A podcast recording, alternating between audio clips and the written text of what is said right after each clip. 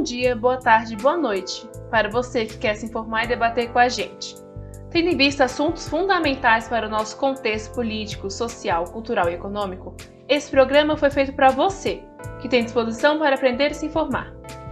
Eu me chamo Ana Luísa Said e nesse episódio, eu e Eduardo Gonçalves vamos tentar entender melhor as implicações da manutenção de patrimônios históricos. Vamos fazer isso da seguinte forma: primeiro, nós contaremos um pouco para você sobre patrimônio e representação. Depois, vamos debater um pouco com os nossos convidados sobre o assunto.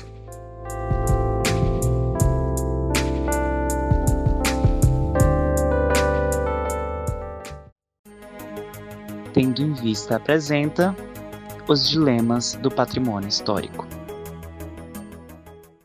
No artigo 216 da nossa Constituição, há o conceito de patrimônio cultural como sendo os bens de natureza material e imaterial que se referenciam à identidade, à ação, à memória de diversos grupos formadores da sociedade brasileira. Durante as manifestações de 2020, tema do nosso segundo episódio, a pauta antirracista levantou também a discussão acerca da existência de estátuas de figuras históricas que, durante a vida, contribuíram de alguma maneira para a manutenção do racismo, da desigualdade e do preconceito. Bem, no Brasil, o caso com maior destaque foi a estátua em São Paulo do bandeirante Manuel Borba Gato. Ele, durante as expedições bandeirantes, foi responsável por massacres de aldeias inteiras, estupros de mulheres e crianças e organizou as caçadas aos povos indígenas. Em 2008, um grupo de cidadãos pediu a retirada da estátua. Já agora em 2020, o monumento foi pichado e o questionamento acerca de sua existência reacendeu. No restante do mundo, foram notáveis os movimentos contra monumentos a figuras como o do rei da Bélgica, Leopoldo II, responsável pela colonização e diversos massacres do Congo. Nesse sentido, fica o questionamento: por que manter algumas estátuas? Por que homenagear como heróis aqueles que permitiram ou fizeram tantas atrocidades? Precisamos decidir qual história queremos contar.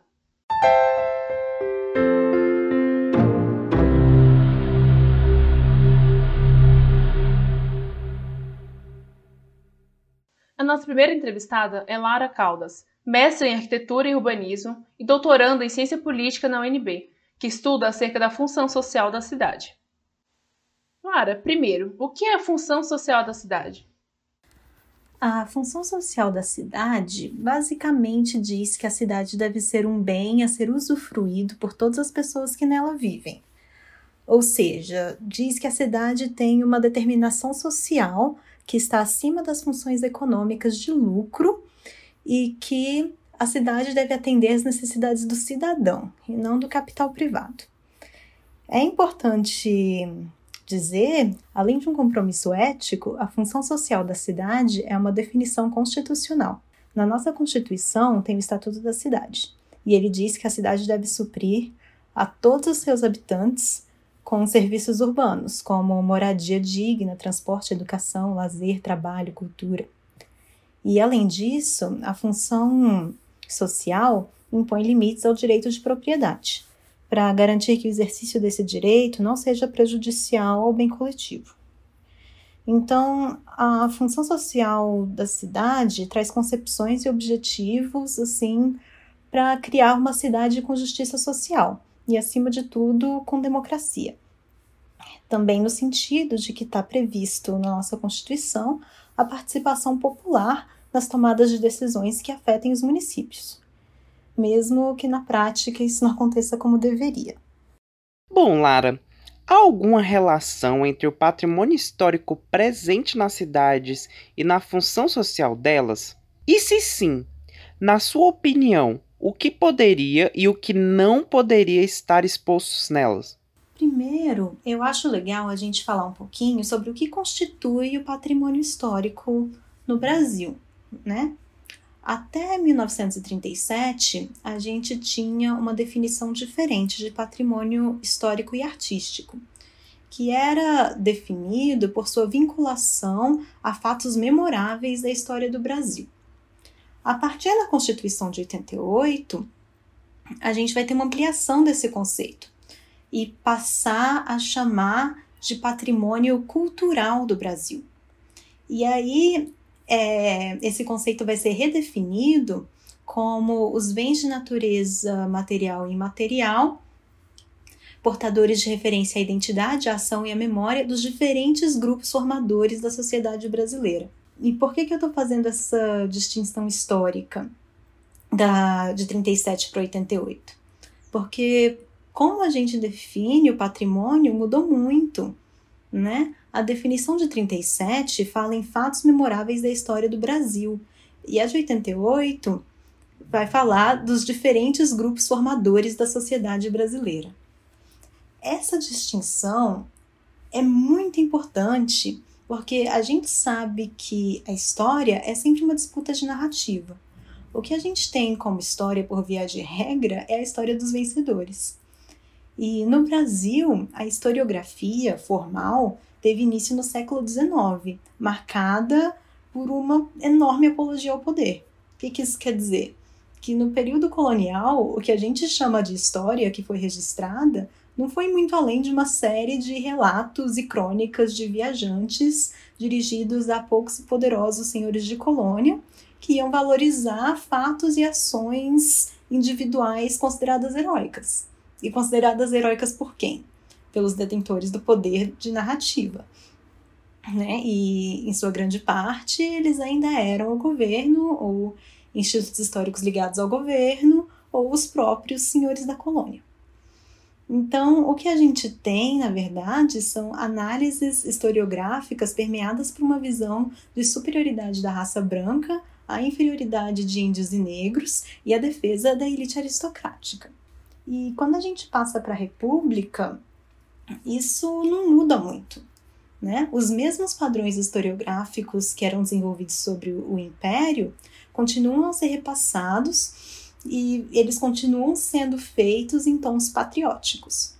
E isso está refletido lá naquela definição do patrimônio histórico de 1937, né? porque considera-se a história do país como uma nação pacífica, formada sem grandes conflitos, composta por um povo ordeiro, quando, na verdade, o que foi feito foi uma camuflagem da memória dos conflitos e de quem participou desses conflitos. Então, a história é moldada à visão do vencedor. Os fatos, os personagens heróicos ocultam aí a opressão e a subordinação dos índios, dos negros e até dos imigrantes, né? Assim, para ilustrar, a gente pode lembrar que o Rui Barbosa ordenou que fossem queimados todos os documentos relativos à escravidão no Brasil para tirar a mácula do país, né? Como se isso fosse mudar o passado. Então, os guardiões da nossa história nunca foram muito dados ao reconhecimento de conflitos e erros, né? muito pelo contrário. E eu estou ressaltando isso porque a gente, como sociedade e no senso comum, costuma ver a história como uma sucessão de fatos objetivos, porque é assim que a gente aprende na escola mas na verdade a história não é consensual. E o acervo do patrimônio histórico representa a materialização de um ponto de vista social particular sobre um determinado fato ou período. E como isso se relaciona com a cidade e a sua função social? Tem um autor que a gente estuda muito na arquitetura, que se chama Giulio Carlo Argan. Ele vai argumentar que a história da arte, a história dos monumentos, a história da cultura e a história da cidade são uma só. Porque a cidade é um acúmulo de todas essas histórias, que vai sendo feita em camadas.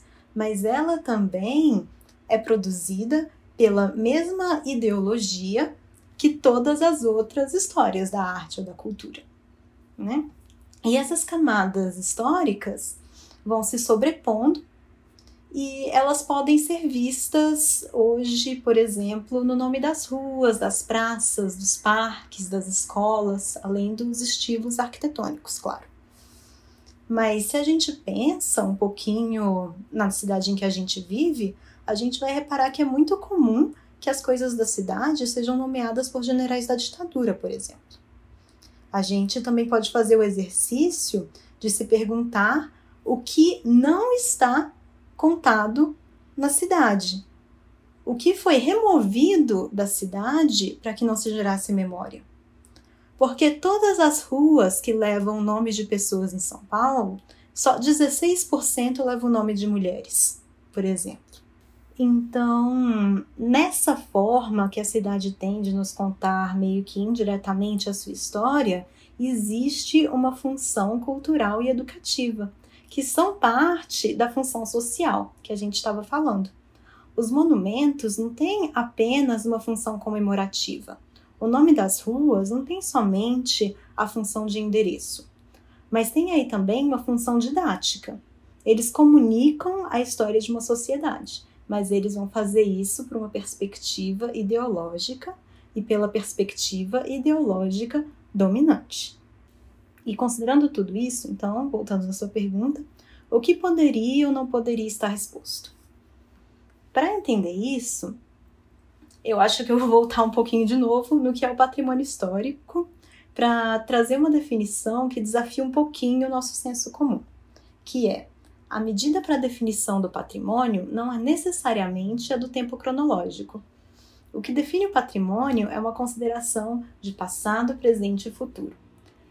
Isso quer dizer que a gente tem que considerar a inscrição daquele artefato no passado, o que ele relata ao presente e por que ele é significativo ao futuro.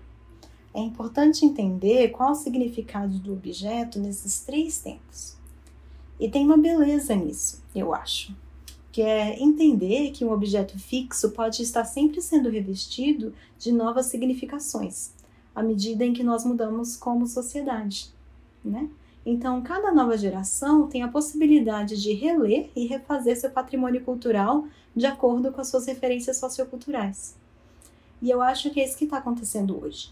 Né? Se trata de um movimento social natural, na medida em que a gente percebe que certos símbolos já não fazem mais sentido no nosso presente e não são mais a representação que a gente quer levar para o futuro. Então, tá na hora da gente contestar realmente não o que pode ou não pode estar exposto, mas o que nós queremos memorar do nosso passado e o que essas memórias significam no presente e como vamos levar nossa história para o futuro. E é claro que isso não significa uma destruição discriminada de objetos históricos, né? mas talvez a ressignificação de alguns objetos para fora da ideia de patrimônio, o que implicaria um status menor de relato histórico ou arte, e a gente tem um lugar para isso, né? que são, por exemplo, os museus, onde as pessoas têm a possibilidade de apreciar e conhecer a história sobre uma perspectiva crítica e não comemorativa. Falando sobre patrimônio histórico, uh, eu trago aqui agora de novo a discussão da estátua de Borba Gato. Bom, essa estátua gerou polêmicas. Para uns, a imagem conta a história de São Paulo e por isso agrega valor social para a cidade. Enquanto para outros é inadmissível devido à biografia dele. Para você, Lara, é possível ressignificar as simbologias na cidade? Isso afeta a função social da cidade no quesito de que os patrimônios contam sua história? Eu acho que a gente volta em alguns pontos lá da primeira pergunta, né? A estátua do Borba Gato certamente conta um lado, uma perspectiva da história de São Paulo, mas não conta a história de São Paulo. A gente volta para a questão que o problema não é contar a história, mas contar uma história de um grupo dominante de um ponto de vista crítico e revisionista. É, no final do século XIX, início do século XX, as nossas elites, que ainda eram as cafeeiras, travavam uma luta pela modernização, entre aspas, da nação. Essa hum, modernização enquadrava na expansão do capitalismo em escala global. Né? Então, eles estavam buscando reproduzir uma imagem de república no modelo civilizatório europeu, o que exigia lá suas belas metrópoles. E a construção da cidade de São Paulo, como a gente conhece hoje, começa nesse período, puxado por esse esforço civilizatório moderno, com muitas aspas. E é desse período do fim do século XIX até meados do século XX que vem muitas dessas estátuas em praça pública de São Paulo, imitando, na verdade, um modelo de urbanização francesa. A polêmica estátua lá do Borba Gato é, na verdade, de 1957, né? Então, ela não representa o período histórico do Borba Gato, é, que é uma figura lá do século XVII. Ela representa um esforço de revisionismo histórico e criação de heróis que representassem a imagem muito, mas muito retocada de uma elite que precisava de seus heróis que a representasse como ela gostaria de ser vista. E é importante a gente ressaltar que a função de uma estátua de 10 metros de altura de uma pessoa em um pedestal em uma praça pública não é a de contar uma história, mas é de comemorar uma história. E aí a gente tem que se perguntar o que há a ser comemorado na figura do Borba Gato. Se for para falar em ressignificar simbologias, essa estátua do Borba Gato já é uma enorme ressignificação, né? feita por uma elite que tinha as rédeas absolutas da narrativa até muito pouco tempo. Então, como eu disse antes, eu acredito que caiba a cada geração reavaliar seus monumentos de acordo com as suas próprias referências socioculturais. Isso é um direito do cidadão. E eu penso que ter voz na constituição da nossa cidade é a essência da função social, que é promover uma vida pública urbana mais democrática. Hum, e você concorda que a cidade é planejada em prol de um extrato social específico? No caso, pessoas brancas e ricas? Você pensa que as reações sociais contrárias a determinadas estátuas é uma tentativa de inserir a representatividade de outros estratos sociais? É, certamente, né? Eu acho que todo mundo está de acordo quanto à não eliminação da cidade como uma instituição histórica. Mas a cidade é, acima de tudo, um espelho da realidade social. Então, esse movimento contra alguns monumentos é um sinal de que muitas pessoas já não se identificam com a história que essas estátuas querem contar.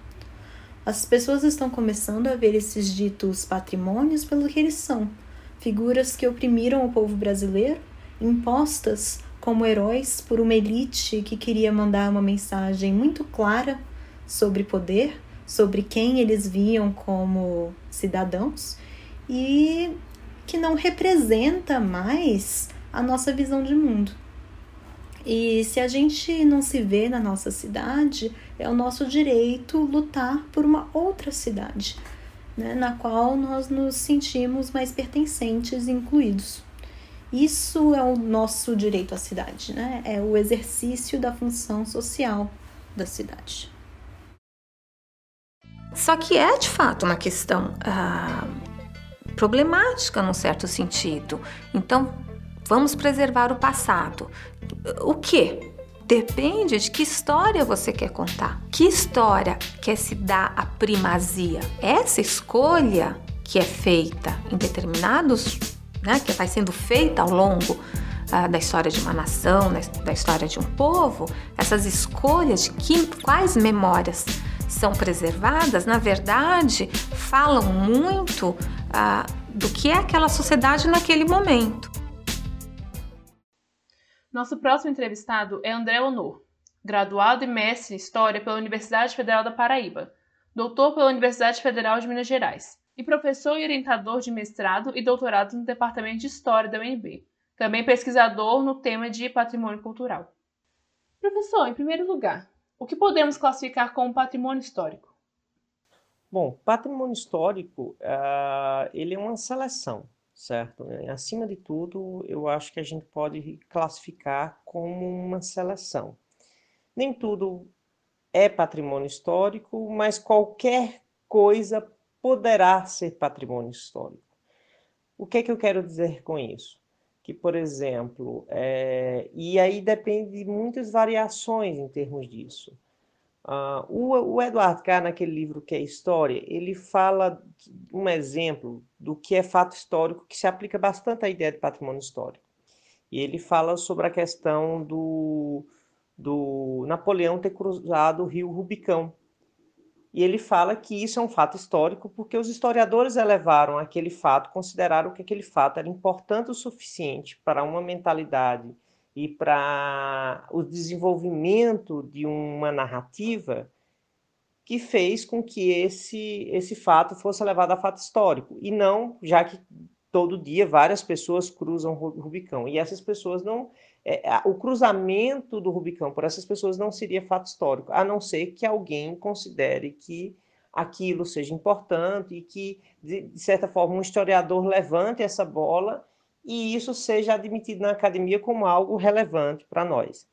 Então, patrimônio histórico é tudo aquilo que rememora a nossa história em termos tanto materiais quanto imateriais, né? Então, imaterial seriam saberes, conhecimentos, é, cultura, uh, e, num sentido mais efêmero. E patrimônio material é tudo aquilo que é físico, seria edificado, pintura, escultura, arquitetura e tudo mais. E a gente tem, tem órgãos internacionais e nacionais que classificam patrimônio histórico. Né? Inclusive, alguns, a maioria dos estados tem órgãos estaduais também. Então, você tem em termos internacional a Unesco, por exemplo, Brasília, ela é tombada como patrimônio histórico da humanidade, patrimônio da humanidade pela Unesco. É, você tem o nacional, que é o IFAM, Instituto Patrimônio Histórico e Artístico Nacional. Uh, você tem alguns estaduais, por exemplo, você tem a, a, a, o IEFA, é, é, você tem o, o, na Paraíba a, o IFAEP, por exemplo. Então, é, você tem órgãos também estaduais. E aí você tem níveis de patrimônio. Então, aquilo que é na, internacional, nacional, estadual e pode até ter alguma espécie de patrimônio local que converse diretamente com aquela localidade, né? Não necessariamente um patrimônio nacional ele está de certa forma somente ligado à nação brasileira porque ela é muito diversa. Então, no caso do IFAM, por exemplo, os tomamentos estão muito ligados à diversidade de culturas que o Brasil é, existe. Então, tudo que existe está suscetível de virar patrimônio histórico. O que, se isso vai virar patrimônio histórico, depende de uma série de fatores, a passagem do tempo, a destruição ou não destruição daqueles elementos, a sobrevivência. Por exemplo, um pedaço de pergaminho do século I é imediatamente patrimônio histórico, pela sua antiguidade, né?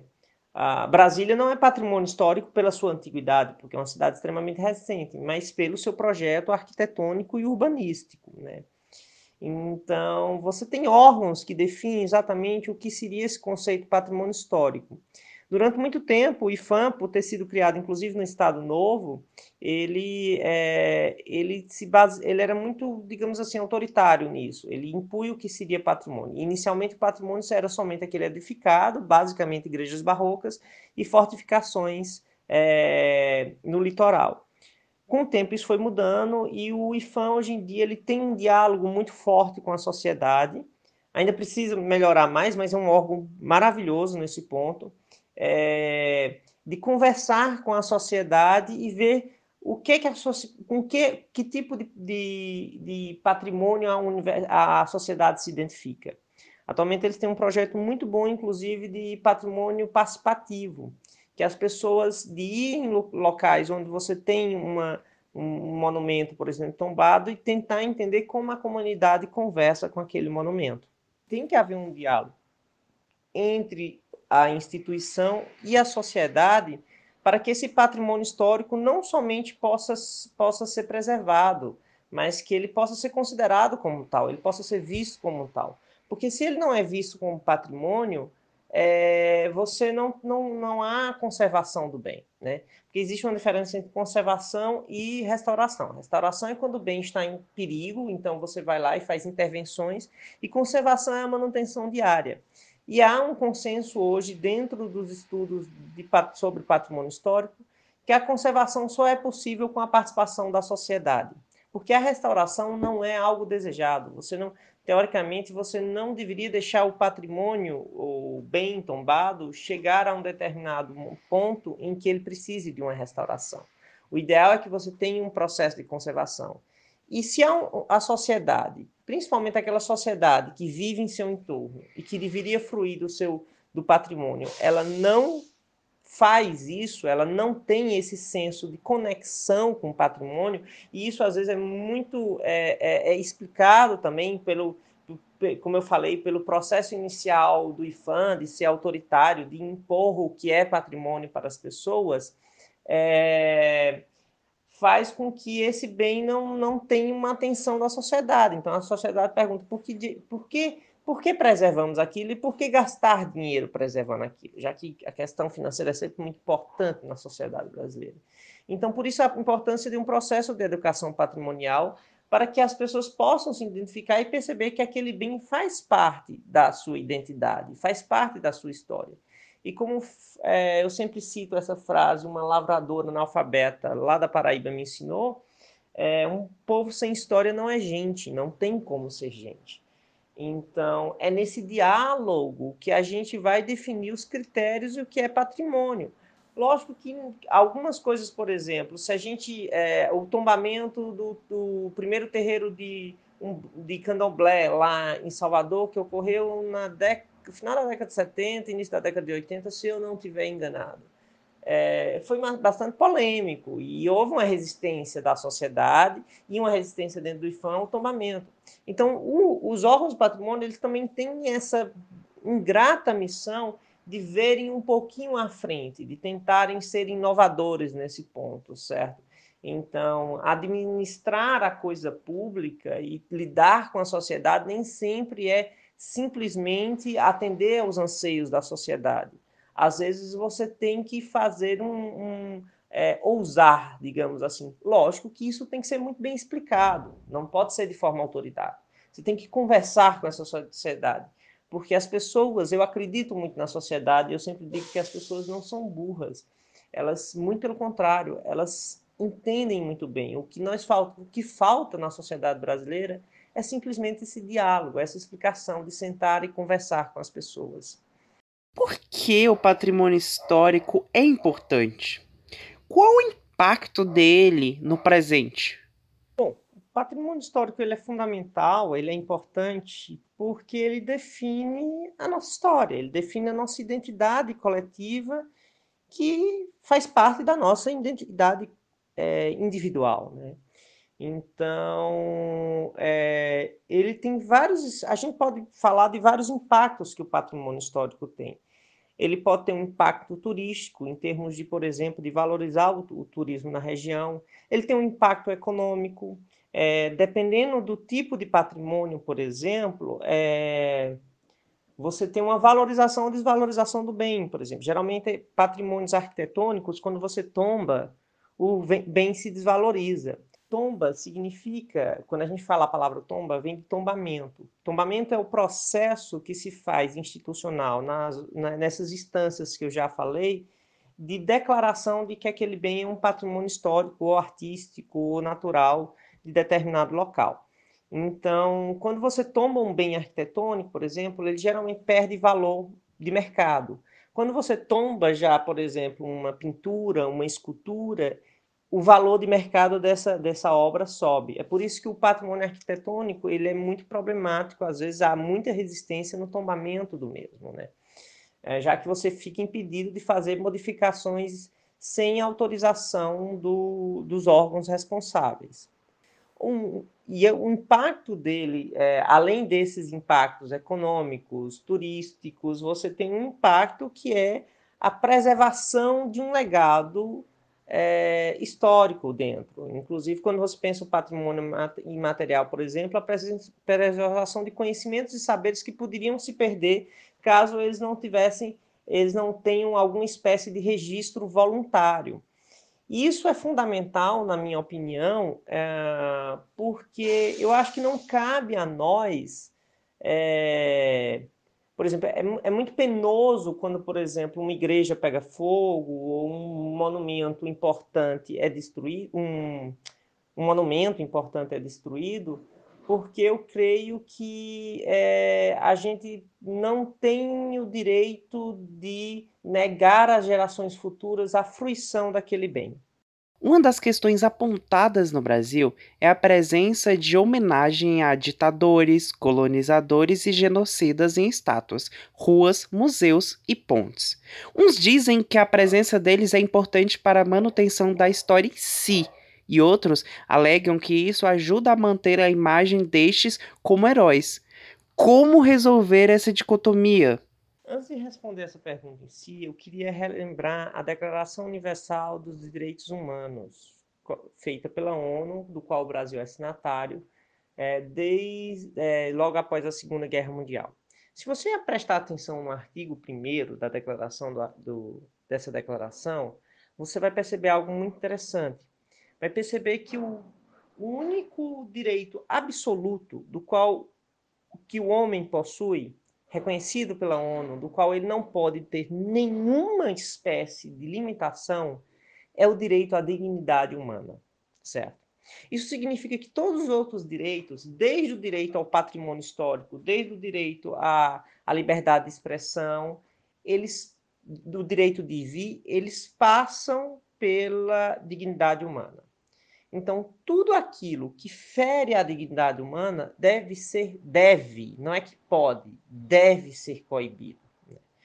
Ah, então, por isso que um discurso racista é inaceitável. Você não pode é, é, alegar liberdade de expressão para fazer um discurso racista ou homofóbico, por exemplo. E aí eu vou levar isso para a questão da, do patrimônio histórico e dessas homenagens, por exemplo termos de homenagens de ruas, pontes, praças, essas coisas, para mim é muito claro que no momento em que você coloca como homenagem uma, uma pessoa que, é, que infringiu os direitos humanos, que infringiu a dignidade humana, o nome torturadores, ditadores, é, isso fala muito primeiro. É, eu acho que isso fala muito das pessoas que estão fazendo essa homenagem, que querem colocar esses nomes, que colocaram esses nomes, do que necessariamente sobre as pessoas que estão sendo homenageadas. Então, é um mas é um processo de tentar estabelecer uma memória e uma naturalização dessas pessoas. Em nenhum momento, no nome de uma ponte, você pode considerar que aquilo ali pode ser uma homenagem crítica. Não é. É uma homenagem laudatória. Então, nesse sentido, eu sou completamente a favor, é, porque o patrimônio histórico ele deve passar pela dignidade humana. Eu sou completamente a favor de que é, eles sejam que essas pontes, praças tenham seus nomes modificados, certo? É, inclusive, muitas vezes foram modificados para retirar nomes que eram históricos, nomes que, por exemplo, que se identificavam muito mais com aquela sociedade do que esses nomes atuais.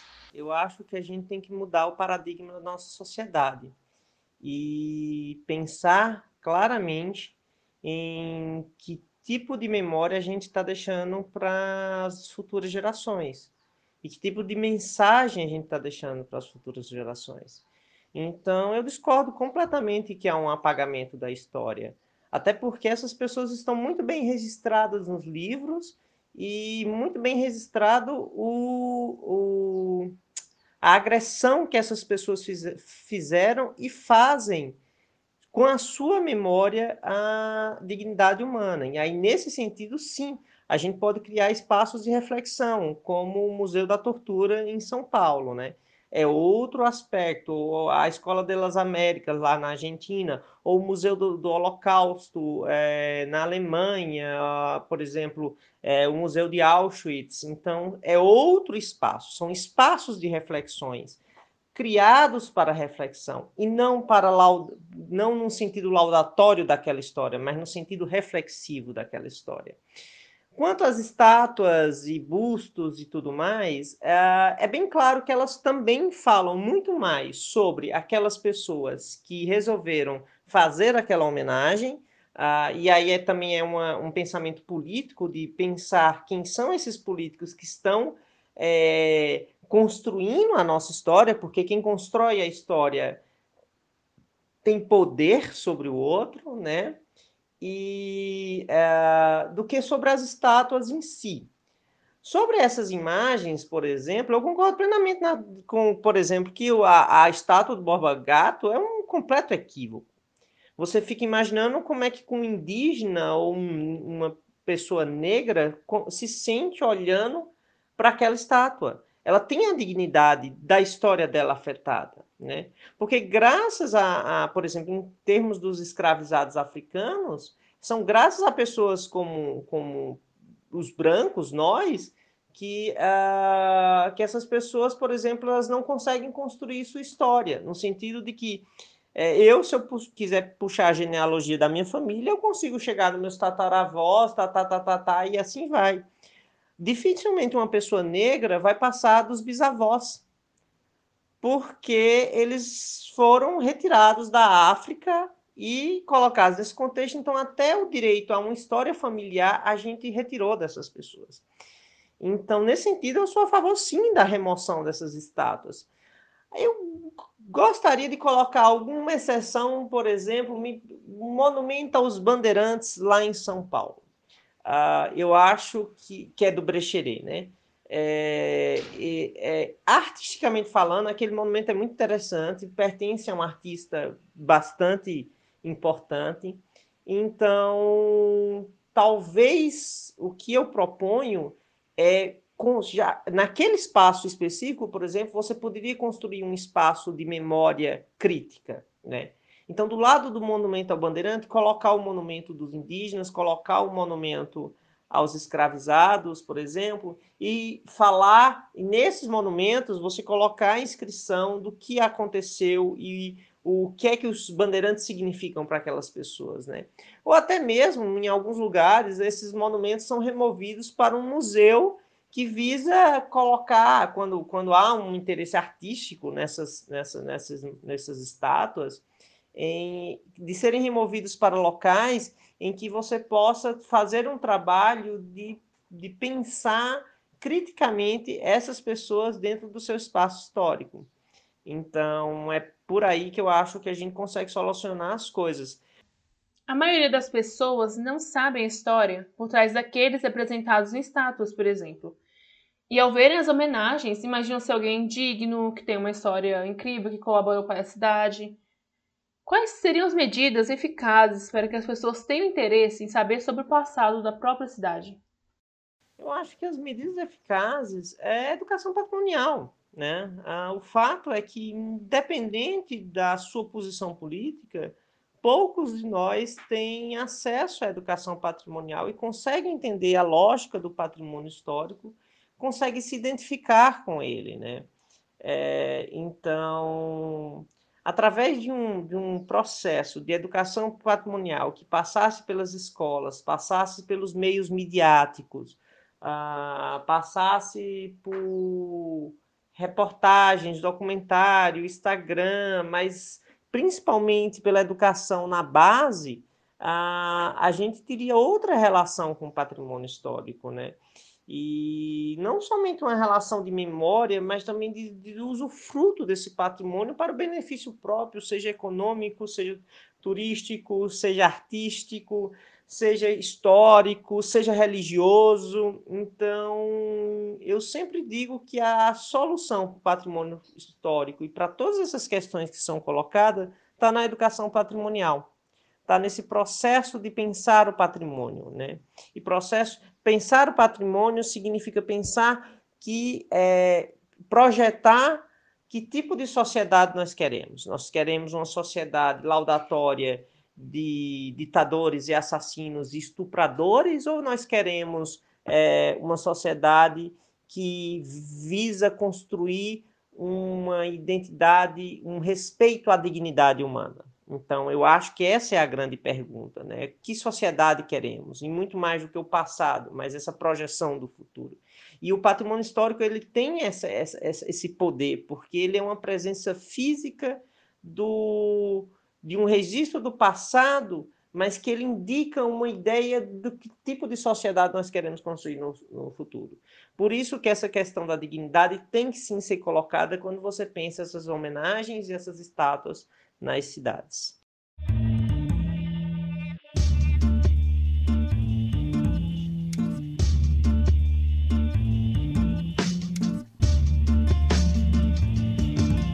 Chegamos naquele momento do episódio em que damos recomendações e dicas para vocês, ouvintes.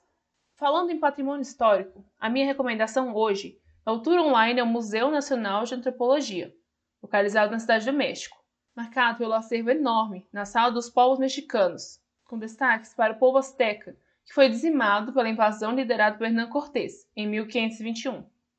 Recomendamos também uma visita ao site do Instituto do Patrimônio Histórico e Artístico Nacional, o IFAM, para se informar mais sobre o patrimônio cultural no Brasil. Os links citados aqui estão na descrição deste episódio.